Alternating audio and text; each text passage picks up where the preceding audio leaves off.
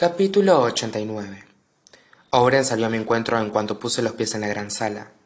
Que me hubiera estado esperando eso que me preguntara por qué, pues me había dejado sola. ¿De verdad lo habían llamado? O tal vez era que Toby Hawthorne le había dado órdenes de dejarnos acabar el juego a los cinco solos. ¿Sabes qué hay ahí? Le pregunté al jefe de mi escolta. Le era más leal al anciano que a mí. ¿Qué más te pidió que hicieras? añadí para mis adentros. Aparte del túnel, replicó Oren. No. Me estudió con la mirada y luego la desvió hacia los chicos. Debería. Pensé en lo que había ocurrido allí abajo mientras Xander no estaba. Pensé en Rebeca y lo que me había contado en las profundidades del túnel. Pensé en Sky. Miré a Grayson y él fijó los ojos en los míos. En ellos leí una pregunta, atisbé cierta esperanza e intuí algo más que no supe identificar. No, fue todo lo que le dije a Uren. Esa noche me senté en el escritorio de Tobias Hawthorne, el que había en mi ala. Tenía en las manos la carta que había dejado. Queridísima Avery, lo siento. TTH. Me pregunté por qué se disculpaba, pero ya empezaba a pensar que había interpretado las cosas al revés. Tal vez no me dejaba el dinero, a modo de disculpa. Tal vez se disculpaba por haberme dejado el dinero, por haberme utilizado. Me había llevado allí para ellos. Doblé la carta por el medio y luego la volví a doblar. Todo eso no tenía nada que ver con mi madre, absolutamente nada. Tuviera los secretos que tuviera, eran previos a la muerte de Emily.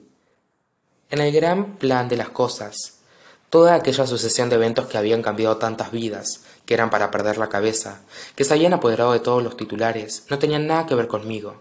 Yo no era más que una chiquilla con un nombre curioso nacida al día indicado. Vaya, mis nietos, todavía podía oír el anciano diciéndomelo, tienen más o menos tu edad.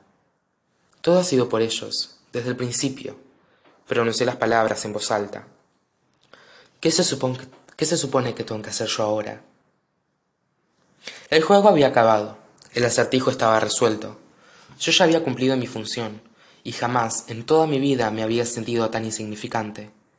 La brújula que había en la superficie de la mesa atrajo mi mirada, tal como había hecho la primera vez que puse los pies en ese despacho. Giré la brújula y la superficie del escritorio se abrió, lo cual reveló la cavidad que escondía debajo. Pasé el dedo con delicadeza por encima de la T grabada en la madera, y luego volví a mirar mi carta. La firma de Tobias Hawthorne, TTH. Desvié de nuevo la mirada hacia el escritorio. Una vez Jameson me dijo que su abuelo jamás compraba un escritorio que no estuviera compartimientos secretos. Habiendo jugado a su juego, habiendo vivido en la casa Hawthorne, no pude evitar ver las cosas de otra forma. Toqué el panel de madera que tenía el grabado de la letra T. Nada. Luego coloqué los dedos sobre la T y presioné. La madera cedió. Clic. Y luego recuperó la posesión original. T, dije en voz alta. Y luego repetí el movimiento. Otro clic. T. Escruté el panel durante mucho rato antes de percatarme. Había una ranura entre la madera y la parte superior del escritorio, justo en la base de la T. Introduje los dedos y encontré otra marca, y justo encima de ella un pestillo. Descorrí el pestillo y el panel rotó en sentido antihorario. Tras el giro de 90 grados ya no veía una T, veía una H. Presioné las tres barras de la H a la vez. Clic. Alguien, algún tipo de motor cobró vida y el panel desapareció de las profundidades del escritorio, lo cual dejó a la vista el compartimiento que había debajo. TTH. Tobias Hawthorne había dispuesto que esa fuera mi ala, había firmado mi carta con sus iniciales, no con su nombre, y esas iniciales habían abierto ese cajón. En su interior había un portafolios, muy parecido al que Grayson me había mostrado el día que fui a la fundación. Mi nombre, mi nombre completo, estaba escrito en la parte superior. Avery Kylie Grams. Ahora que ya había visto el anagrama, no podía quitármelo de la cabeza. Sin tener claro qué encontraría, ni siquiera lo que esperaba encontrar, saqué el portafolios y lo abrí. Lo primero que vi fue una copia de mi partida de nacimiento. Tobias Hawthorne había subrayado mi fecha de nacimiento y la firma de mi padre. La fecha tenía sentido, pero la firma. Tengo un secreto. Todavía podía oír a mi madre diciéndolo. Del día que naciste. No tenía ni idea de qué sacar de todo aquello. De nada de todo aquello. Pasé a la página siguiente, y luego a la otra y a la otra. Estaban llenas de fotografías, cuatro o cinco por año, desde que yo tenía seis. Seguro que te sigo la pista, recordé que había dicho Grayson. una chiquilla con un nombre curioso. La cantidad de fotografías aumentaba considerablemente tras mi decimosexto cumpleaños. Tras la muerte de Emily, me dije. Había tantísimas que parecía que Tobias Hawthorne hubiera mandado a alguien para que vigilara todos y cada uno de mis movimientos. No podía jugárselo todo con una completa desconocida, pensé. Técnicamente eso era justo lo que había hecho, pero al ver esas fotografías me abrumó la sensación de que Tobias Hawthorne había hecho los deberes. Yo no era solo un nombre y una fecha para él. Había fotos mías organizando partidas de póker en el aparcamiento y fotos mías llevando más vasos de la cuenta de la cafetería. Había una instantánea en la que aparecíamos Libby y yo riendo a carcajadas.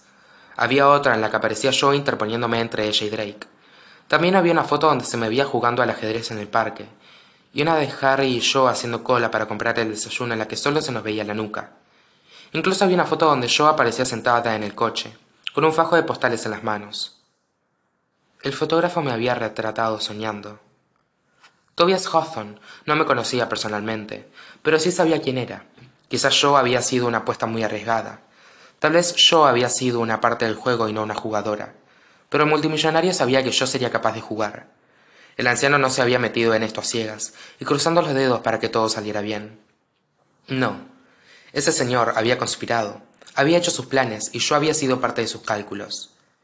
No solo Avery Callie Grams, nacida el día de la muerte de Emily Laughlin, sino la chica de esas fotografías. Me acordé de lo que me había dicho Jameson la primera noche que me había colado en mi cuarto por la chimenea.